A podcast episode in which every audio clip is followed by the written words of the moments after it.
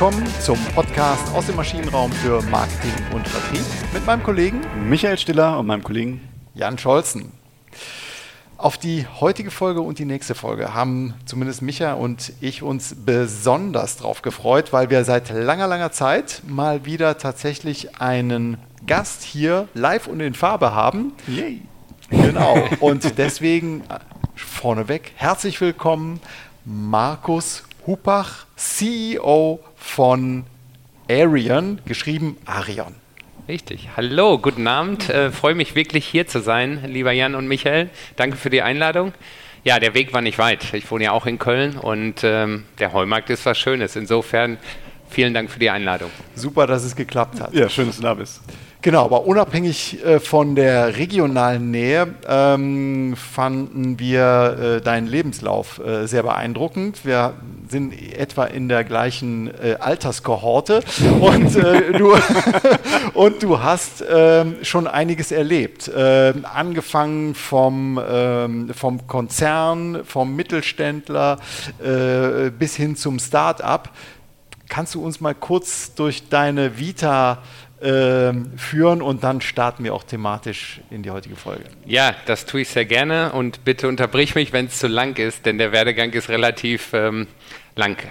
Eigentlich von Hause aus bin ich Diplomingenieur. Produktionstechnik studiert und vorneweg sogar noch eine Ausbildung gemacht zum Werkzeugmechaniker. Also wirklich was Klassisches, was Bodenständiges. Handfest.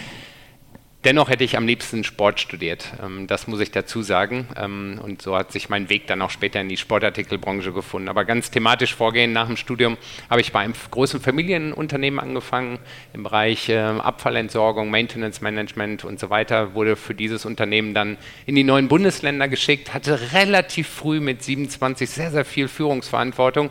Und mit dem Blick zurück muss ich heute sagen, wahrscheinlich auch sehr viel falsch gemacht zu der Zeit. 50 Mitarbeitende und sehr, sehr viel Umsatzvolumen. Habe aber gemerkt, dass meine Leidenschaft nach wie vor im Sport liegt und ich musste den Weg zurückfinden. Und ähm, da ich während meines Studiums schon für Essex, einen großen japanischen Konzern, gearbeitet habe, Sportartikelkonzern, habe ich gesagt, Mensch, da musst du doch mal anklopfen und schauen, ob ein Job für dich verfügbar ist. Den gab es dann auch, leider nicht, ähm, also ich musste dann umziehen, bin dann nach Süddeutschland gezogen, bin dort im Vertrieb angefangen für Großkunden und habe mich dann äh, quasi Stück für Stück hocharbeiten können, äh, bis ich zuletzt äh, Vice President äh, Commercial für EMEA war ähm, mhm. von Essex.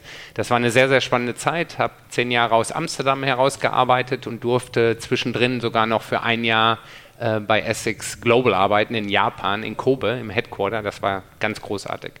Vor drei Jahren habe ich dann ähm, etwas Neues gesucht, wollte etwas Neues dazu lernen und habe die Seiten gewechselt, bin auf äh, die Händlerseite gegangen und eigentlich zu einem meiner Kunden gewechselt.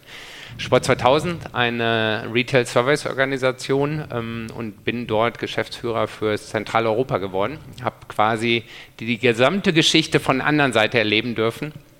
Es war großartig, steile Lernkurve, äh, viel Transformation ja, und dann äh, habe ich aber eine Anfrage bekommen, um nochmal disruptiv was ganz anderes zu machen, nämlich zu einem Startup zu wechseln, zu einem Deep Tech, Sports Tech Startup mit Sitz in Eindhoven.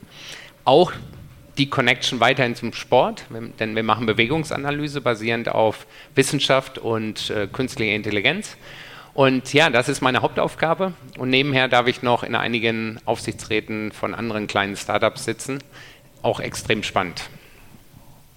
Das glaube ich gern. Aber ich, äh, noch ein, zwei Worte zu Deep Tech, Sports Tech, äh, Startup, äh, Bewegungsanalyse. Äh, einmal nochmal ähm, ein bisschen tiefer, damit wir so eine leichte Vorstellung davon bekommen, was ja. ihr da wirklich treibt. In relativ, also ich versuche es in einfachen Worten zu machen. Wir haben eine, eine Smart Wearable Einlegesohle mit acht Drucksensoren. Auf der Seite ein IMU, ein Accelerator, der misst die Bewegung des Fußes in der Luft. Und wir können durch die Ganganalyse Rückschlüsse auf die Belastung im Körper schließen. Nur bei Sportschuhen? Oder, Im ersten ähm, Schritt jetzt auf Running okay. fokussiert, mhm. weil unsere Algorithmen äh, sind auf das, die Bewegungsanalyse im Laufbereich äh, abgestimmt. Und wir können Tipps an den Endkonsumenten, an Sportler, an Athleten geben, was deren Trainingsverhalten angeht, wie sie mhm. ihre, ihre Trainingsmethodik ändern sollten, wie sie ihr Laufverhalten ändern sollten und viel, viel mehr, welchen Schuh sie eigentlich tragen sollten. Denn 70 Prozent aller Läuferinnen und Läufer tragen eigentlich einen falschen Laufschuh. Mhm. Und Laufen ist mit Abstand die größte Sport-Performance-Kategorie global. Es gibt mehr als 600 Millionen Läuferinnen und Läufer, die laufen. 70 Prozent von denen haben eigentlich einen falschen Schuh. Mehr als 50 Prozent aller Läuferinnen und Läufer verletzen sich einmal im Jahr. Mhm. Ich denke, da ist Bedarf. Und äh, was wichtig ist, was ganz, ganz wichtig ist, bei uns ist alles wissenschaftlich basiert. Wir haben ähm, unser Gründer ist promovierter Biomechaniker und promovierter Physiker. Ähm, drumherum haben wir dann Techies, die unsere Algorithmen bauen. Ähm, wir haben Softwareingenieure, die im Grunde unsere Apps bauen. Mhm. Wir haben Hardware-Ingenieure, die halt die Smart Wearable Einlegesohle bauen und äh, natürlich auch Firmware-Ingenieure, äh, Ingenieur, Ingenieure, die im Grunde letztendlich die Kommunikation zwischen Hardware, Hardware und Software mhm. ähm, ermöglichen. Ja, super spannend. Also äh, von, jetzt klammern wir mal den Diplom, Diplom-Ingenieur aus, weil das ja eine, eine, wirklich eine ganz tolle äh, Vita ist von, von äh, na gut, du hast was gelernt. Das, äh, ne, bei uns machte man noch eine Ausbildung und dann war man was und dann durfte man studieren und äh, so war das ja nun. Aber jetzt äh, zum, zu, zu dieser Vita in der Sportwelt und du hast es so im, im, im in, der, in, unserem Vorgespräch gesagt, Folge deiner Leidenschaft, du bist beim Sport äh, zu Hause, hast angefangen bei einem großen Konzern ASICS, dann äh, zu einem äh, tollen Händler ähm, in, in Europa auf jeden Fall, sehr, sehr groß, Sport 2000, jetzt zu einem Startup. Also man sieht, die Größe der Unternehmen wird kleiner und deswegen heißt das ist richtig. und und äh, deswegen an der Stelle etwas nachgereicht der, der Titelfolge unserer äh, 195. Folge, vergiss die Größe, es geht um Kunden. Und vielleicht können wir das Thema mal so ein bisschen aufgreifen. Also ähm, es kommt eben nicht auf die Größe an, sondern dass man bestimmte Sachen richtig macht. Ähm, wo siehst du da äh, einen Zusammenhang, unabhängig von der Unternehmensgröße, bei diesem Thema Kundenzentrierung? Am Ende des Tages für mich als Mensch mit diesen Stationen sehe ich ganz klar, dass die Kundenzentriertheit das A und O ist. Mhm. Denn ähm, die, als Unternehmen musst du dir die Frage stellen, welches Problem löse ich denn? Welches Problem will ich für meinen Kunden lösen? Mhm. Das heißt, ich muss mich sehr, sehr viel mit dem Kunden beschäftigen. Egal, ob es jetzt bei Essex der Fall war, ob es bei der Sport 2000 dann die Kunden sind, die in den Sportartikelladen kommen oder jetzt bei unserem Startup. Es geht um den Kunden und da muss ich mich sehr, sehr stark mit auseinandersetzen. Mhm. Und da spielt Größe aus meiner Sicht überhaupt keine Rolle. Mhm. Denn wenn du ein Produkt, eine Dienstleistung an den Markt bringst, für die es keinen Markt gibt, dann hast du was falsch gemacht. Aber ist das nicht so ein typisches Konzernding eigentlich, dass äh, Innovationen kreiert werden, äh, auch mit Ingenieurskunst ne, häufig. Und dann kommt die Überlegung, jetzt haben wir was ganz Tolles und jetzt gucken wir mal, ob es dafür auch Kunden gibt. Ich glaube, da würde ich den Ball andersrum drehen oder das mhm. Thema andersrum drehen, denn oftmals sind es ja die Konsumenten-Insights, die relevant sind. Also du findest ein Problem und basierend auf dem Problem suchst du nach einer Lösung, erarbeitest ja. du eine Lösung und das kann ein, ein, einfaches Produkt sein, aber das kann auch etwas Hochinnovatives sein. Insofern, das ist für mich eigentlich der Ursprung und das ist immer wichtig. Deswegen, Konz ein Konzern hat gegebenenfalls mehr Budget, um wirklich in den Consumer Research Bereich reinzugehen. Mhm. Das hat ein Startup in dem Fall mhm. wahrscheinlich nicht. Nichtsdestotrotz ist die Methodik immer die gleiche. Wenn wir jetzt im Startup dieses Thema entwickeln und es gäbe gar kein Problem, dann hätten wir ein Problem. Ja, ja, absolut, absolut. Wir, wir haben ja auch schon oft über, über solche Value Proposition Canvas oder Design Thinking, das sind ja genau die Ansätze, die es machen. Aber äh, du sagst ja schon gerade, der Konzern, der, ähm, ja klar, die haben da äh, eine ganze Abteilung für wahrscheinlich, fünf, sechs Mann, die sich nur um die Value Proposition äh, von einem Produkt oder von einer Innovation vielleicht sogar noch kümmern.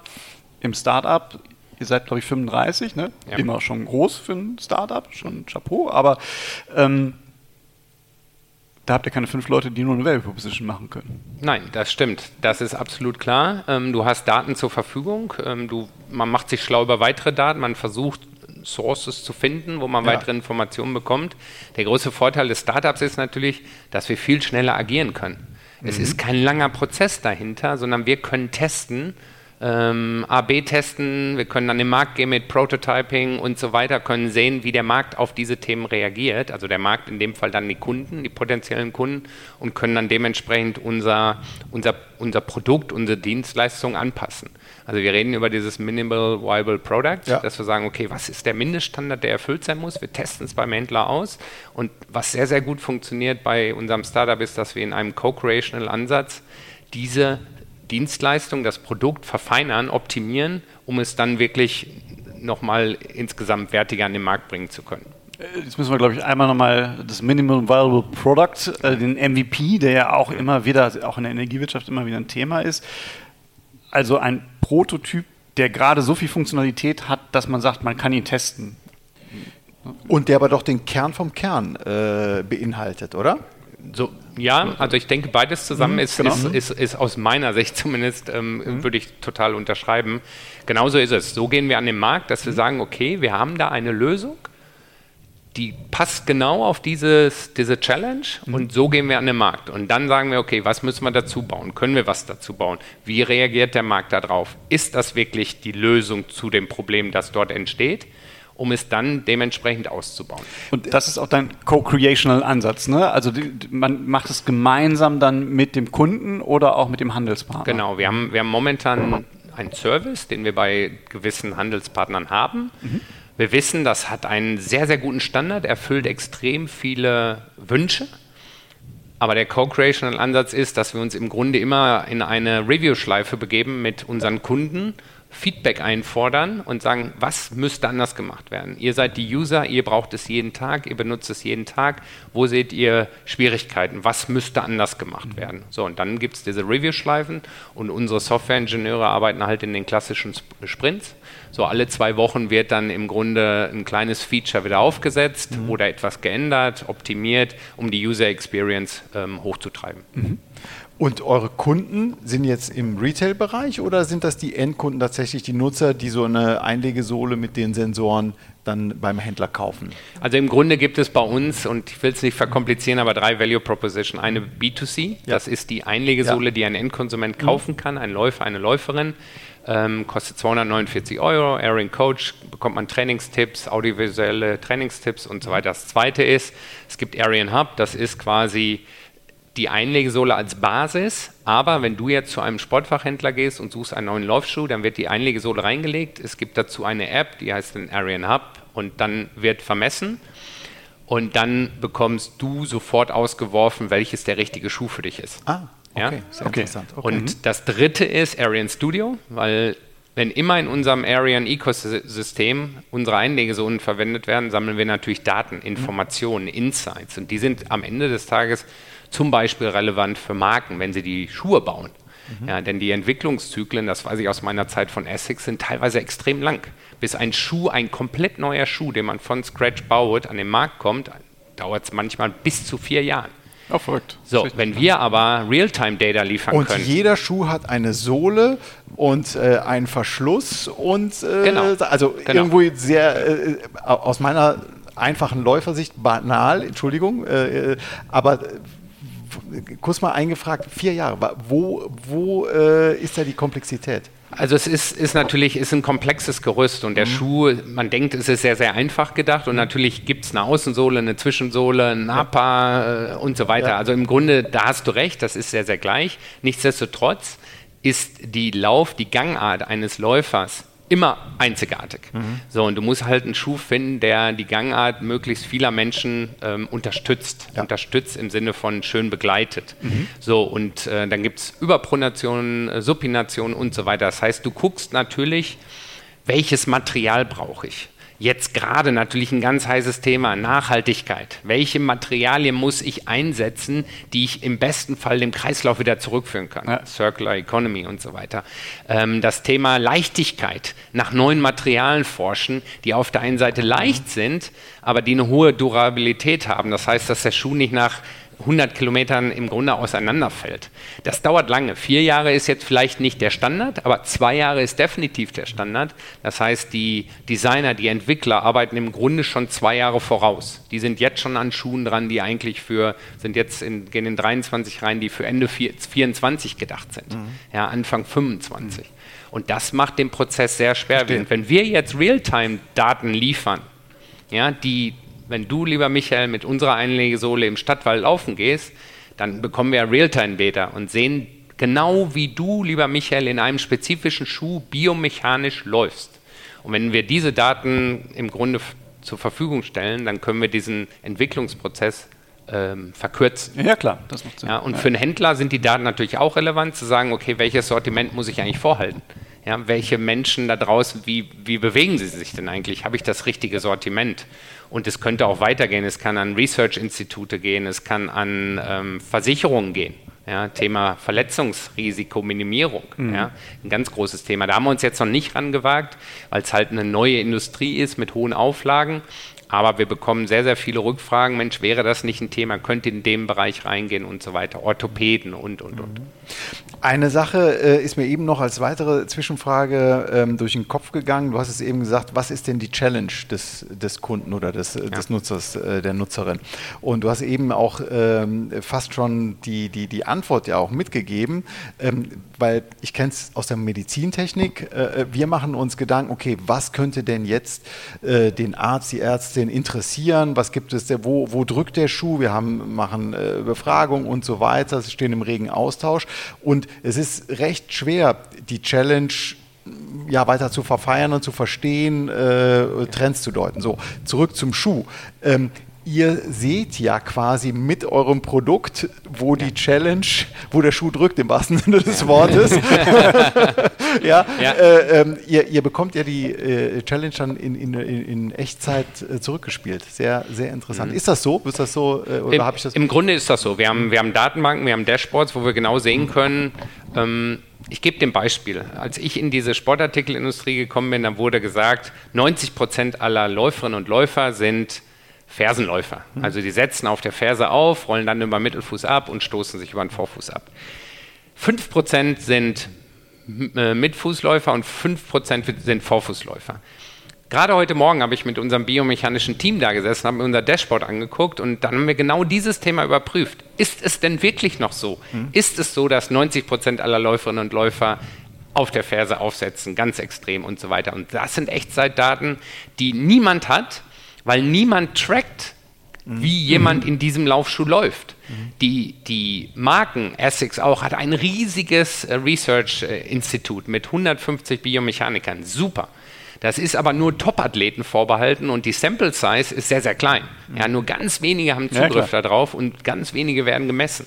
Wir können aber wenn die Schuhe dann wirklich am Markt sind, sagen, okay, wie läuft denn der Jan, wie läuft denn der Michael, wie läuft denn der Markus in diesem Schuh? Mhm. Und dementsprechend können Anpassungen vorgenommen werden. Ja.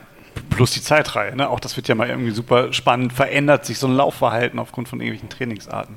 Genau. Aber ich finde es super spannend, weil wir auch alle gerne laufen. Ja.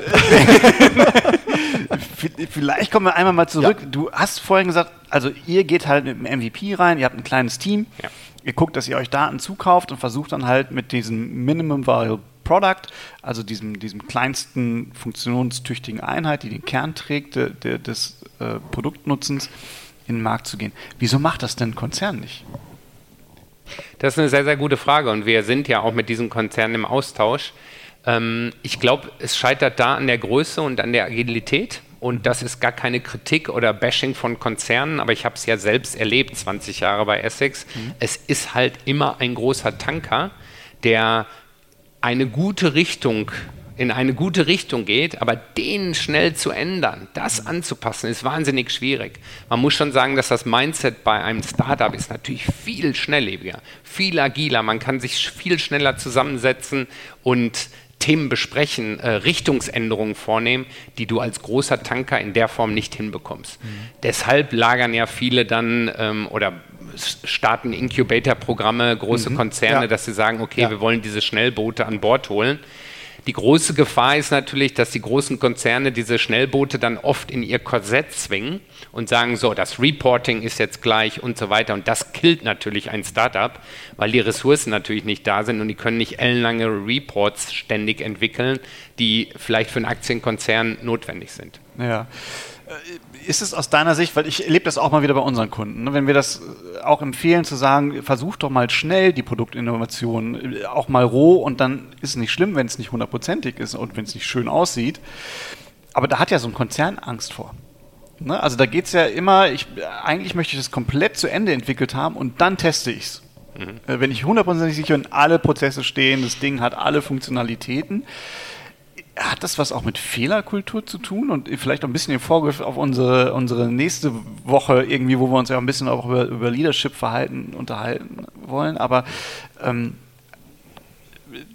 der, der Grund, nur weil es ein großer Tanker ist, das kann es ja nicht sein. Du könntest ja auch im großen Tanker fünf Mann zusammenbringen und sagen, baut mir mal den Schuh, ne? Äh, habt eure Kernidee und dann geht ihr mal raus und testet mal, ob unsere Händler das toll finden, ja. ob der Endkunde das toll findet. Also es sind zwei Themen. Also auf der einen Seite nochmal ganz kurz, für mich wäre die Königsdisziplin diese Innovation Sprints, zu ja. sagen, okay, wir sind ganz schnell, bauen Innovation, machen Mockups, gehen mit Prototypen an den Markt, schauen, wie der Markt reagiert, wie meine Kernkundengruppe darauf reagiert. Und dann gehe ich zurück und sage, alles klar, ähm, der Test war erfolgreich, jetzt gehe ich in die weitere Umsetzung. Das wäre so für mich die Königsdisziplin und das, was ja auch von einigen praktiziert wird.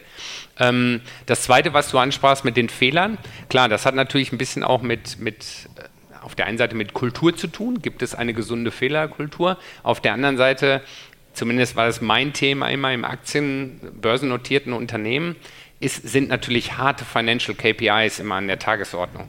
So, das heißt, ähm, wenn du dann, ich sag mal, zwei Jahre an einem Produkt gebaut hast, es dann in großer Größe an den Markt gebracht hast, hast etliche tausend Paar Schuhe im Grunde vorbestellt, vorproduziert und dann ist es ein Fiasko mit diesem Produkt, dann hast du natürlich ein großes Problem, weil du musst große ja. Mengen abschreiben. Mhm. So und du musst wissen, dass so ein Pro, du machst im Sportbereich machst du eine Vororder. Das heißt, ich würde jetzt zu einem Händler hingehen und sagen, lieber Händler, das ist das nächste neue Produkt, das kommt in neun Monaten.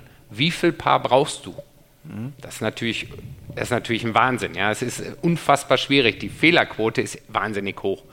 Und das muss ausgemerzt werden. Du musst viel näher an den Markt drankommen, also viel kürzere Prozesse haben, was heutzutage aber aufgrund der Industrie, wie sie sich aufgestellt hat, mit Produktionsstätten in Asien und so weiter, wahnsinnig schwierig ist. Weil dann kommt ja letztendlich auch noch sechs Wochen Verschiffung dazu, kommt auch noch obendrauf und das macht den Prozess nochmal viel, viel langsamer.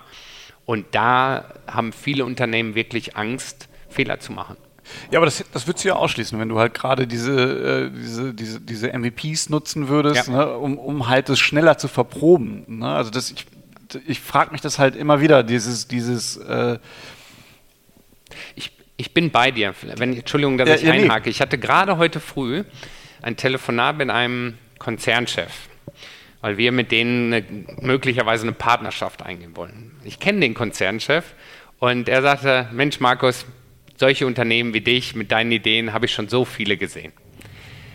Die Frage, die man sich stellen kann, ist das jetzt eine Arroganz seitens der Konzern, der großen Tanker, zu sagen, ihr kleinen Startups, euch nehme ich nicht ernst, weil was ihr da macht, ist ja sowieso nicht richtig. Oder setze ich mich wirklich damit auseinander und sage, Mensch, die haben sich wirklich Gedanken über den Kunden gemacht, die wissen, wo das Problem ist, die haben eine Lösung, da muss ich tiefer eintauchen. Und da gehe ich mit mit diesem Startup. Das kann ich mit, meinen eigenen, mit meiner eigenen Organisation nicht machen. Ich nehme mir aber dieses Startup und mache das. Ja? Das ist, hat auch ein bisschen für mich mit Mindset zu tun, Offenheit für Neues und auch wirklich über den Tellerrand zu gucken im großen Stil mhm. und zu sagen, naja, was gut war für die letzten 10, 15 Jahre, muss nicht unbedingt gut sein für morgen und die nächsten fünf Jahre. Ja.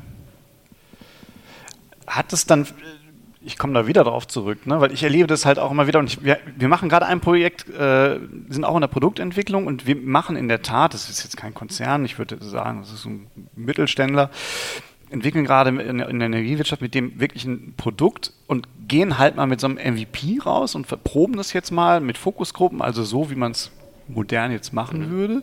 Für die ist es total neu, der Geschäftsführer ist total begeistert, aber das stimmt schon, es ist auch so ein gewisses Mindset, was der mitbringt. Ne? Also der äh, sagt dann halt auch, äh, ich, ich habe äh, hin und wieder mache ich so ein paar Comics und der hat so einen schönen Comic irgendwie gemalt oder mir, mir beschrieben, den fand er nicht mehr, deswegen habe ich ihm den geskribbelt. Und der ähm, sagte, das ist so eine, so eine Kurve, Geschäftsentwicklung, die geht auf die Nulllinie und der Geschäftsführer sagt, alles andere wäre zu risikoreich gewesen. Und ähm, das, das, ist das ja schon ein bisschen auch, ne? dass dann das Mindset, aber warum geht es verloren im Konzern? Das Mindset? Mhm. Das ist eine gute Frage. Also ich beschreibe es ja manchmal und das meine ich gar nicht despektierlich. Bei Essex habe ich mich sehr, sehr oft auch am Ende im Hamsterrad wiedergefunden. Du unterliegst gewissen Prozessen immer wiederkehrend mhm. und, und du, du, musst, du musst mitgehen, sonst, sonst fällst du in dem Hamsterrad um. Ja. ja und, und das hat natürlich dann auch ein bisschen was mit dem Mindset zu tun. Ja, das disruptive Denken, das Infragestellen, das muss in der Kultur verankert sein, aus meiner Sicht. Und ich bin mir ziemlich sicher, dass es da sehr, sehr viele große Konzerne gibt, die dieses in ihrer Kultur verankert haben. Und deswegen, ich meine das gar nicht negativ, aber es ist so, dass sich viele halt schwer tun. Ähm, ich habe gerade letzte Woche eine Diskussion mit jemandem geführt, kann man das Mindset eines Menschen ändern? Ähm, von Closed Mindset to Growth Mindset zum mhm. Beispiel. Ja, muss man das tun oder darf es auch Menschen geben, die einfach ein bisschen vorsichtiger sind und nicht unbedingt immer sagen, hurra, Transformation, das setzt jetzt ein. Ich persönlich glaube, man kann Menschen auf die Reise mitnehmen. Ich persönlich glaube, dass man Menschen inspirieren soll als Führungskraft, als Leader, um dann auch ihnen den Horizont aufzuzeigen und zu sagen, Mensch, Innovation, Neues, Kreativität ist gut, ist wichtig und ist auch richtig. Denn um uns, herum, äh, um uns herum ändert sich die Welt ja und die Ansprüche des Konsumenten ändern sich. Äh, da spielt es aus meiner Sicht fast keine Rolle, in welcher Industrie ich arbeite. Absolut, absolut. Ich komme nochmal zurück ja. ein bisschen auf den, auf den Kunden, auf den ja. vielleicht den größten, nicht den kleinsten gemeinsamen Nenner, sondern den größten gemeinsamen Nenner, ne? der ja. äh, vielleicht im Konzern, ähm, im, im ähm, Mittelstand und auch beim, beim ähm, Startup eine Rolle spielt, nämlich der Kunde. Du hast es eben gesagt, was ist die Challenge des Kunden? Das ist der, ähm, ja. das Bindeglied, der Erfolgsfaktor am Ende des Tages, der, der eine Rolle spielt. Und Mindset, vielleicht können wir das in der, in der nächsten Woche dann nochmal äh. ein bisschen weiter, mhm. weiter aufbohren.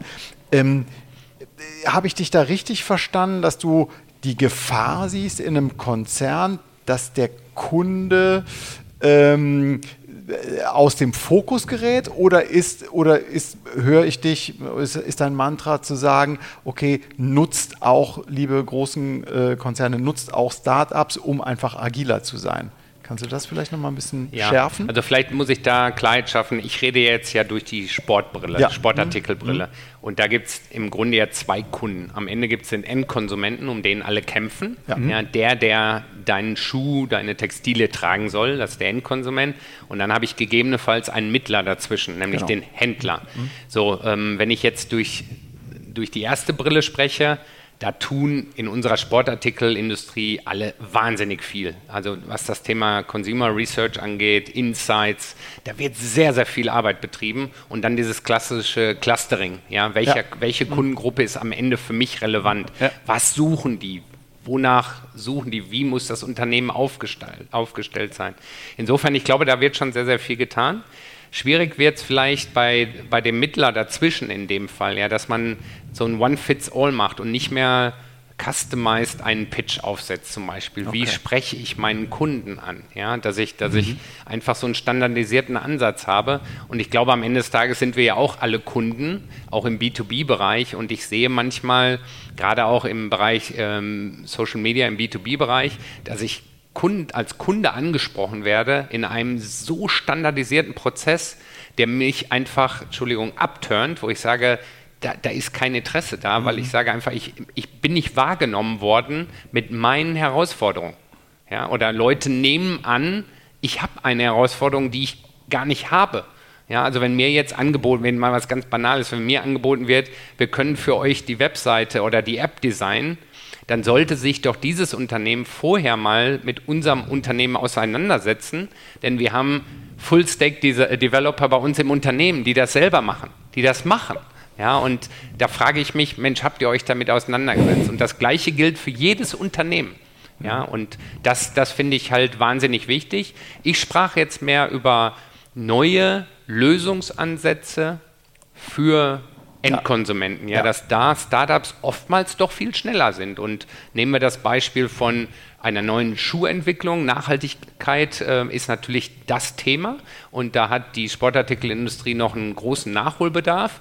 Und da gibt es so tolle Startups draußen, die sehr viel experimentiert haben, hantiert haben, um zu sagen, so, dieser Schuh ist jetzt maximal nachhaltig, der kann zu 100 Prozent seinem Kreislauf wieder zugeführt werden. Mhm. Und da tun sich große Konzerne schwer, weil da reden wir natürlich nicht über eine Produktion von 100 Paar oder 1000 Paar, sondern von etlichen 100 Millionen Paar mhm. teilweise.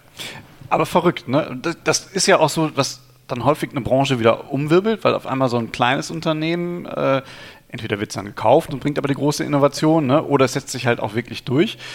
Ähm, aber wie du gerade sagtest, es wird so viel über Customer Insights ge ge äh, gemacht und, und äh, geforscht und, und äh, Geld reingesteckt. Aber so ein Trend wie Nachhaltigkeit ist an vielen Branchen irgendwie vorbeigegangen. Ne? Also gerade in der, in der Textilindustrie, würde ich sagen.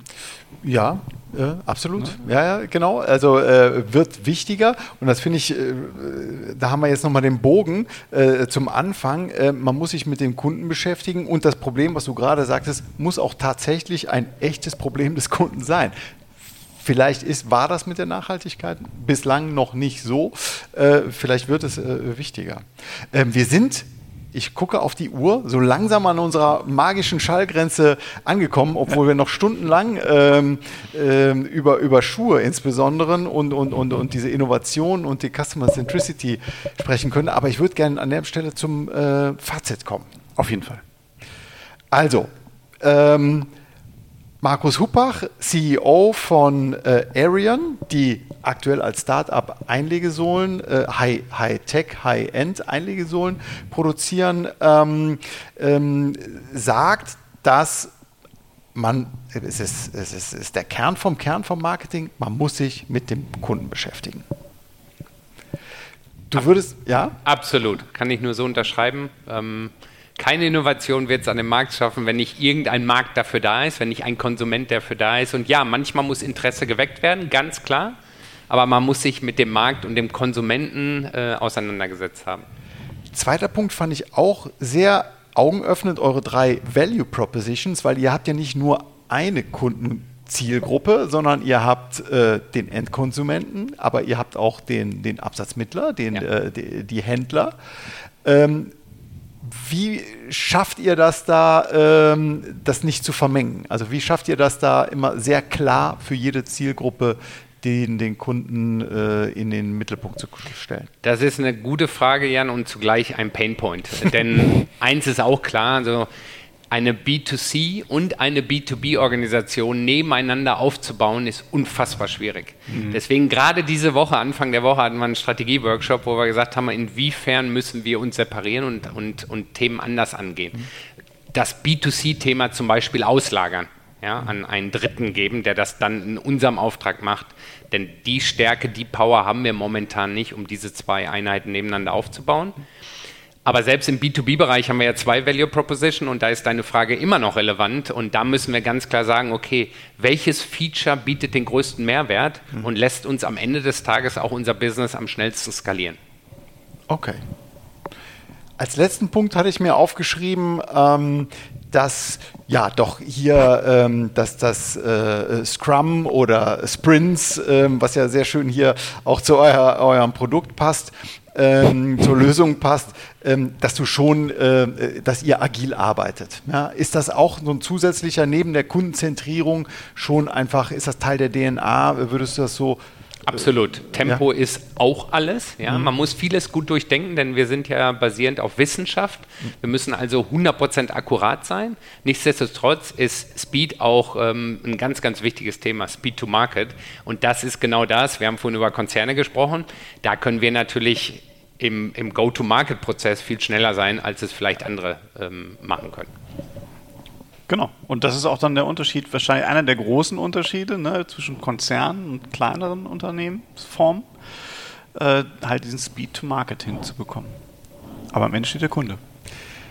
Am Ende steht der Kunde im Mittelpunkt und es gibt, um den Kunden in den Mittelpunkt zu stellen, gibt es ja auch noch eine Organisation und darüber, äh, welche Rolle die Organisation oder das Team spielt, das, darüber unterhalten wir uns in der nächsten Woche. Vielen Dank, Markus, für den Besuch. Hat mir riesen Spaß gemacht. Ja, und vielen Dank, Jan und Michael, für die Einladung. War großartig. Danke. Bis dahin. Tschüss. Bis dann. Tschüss. Tschüss.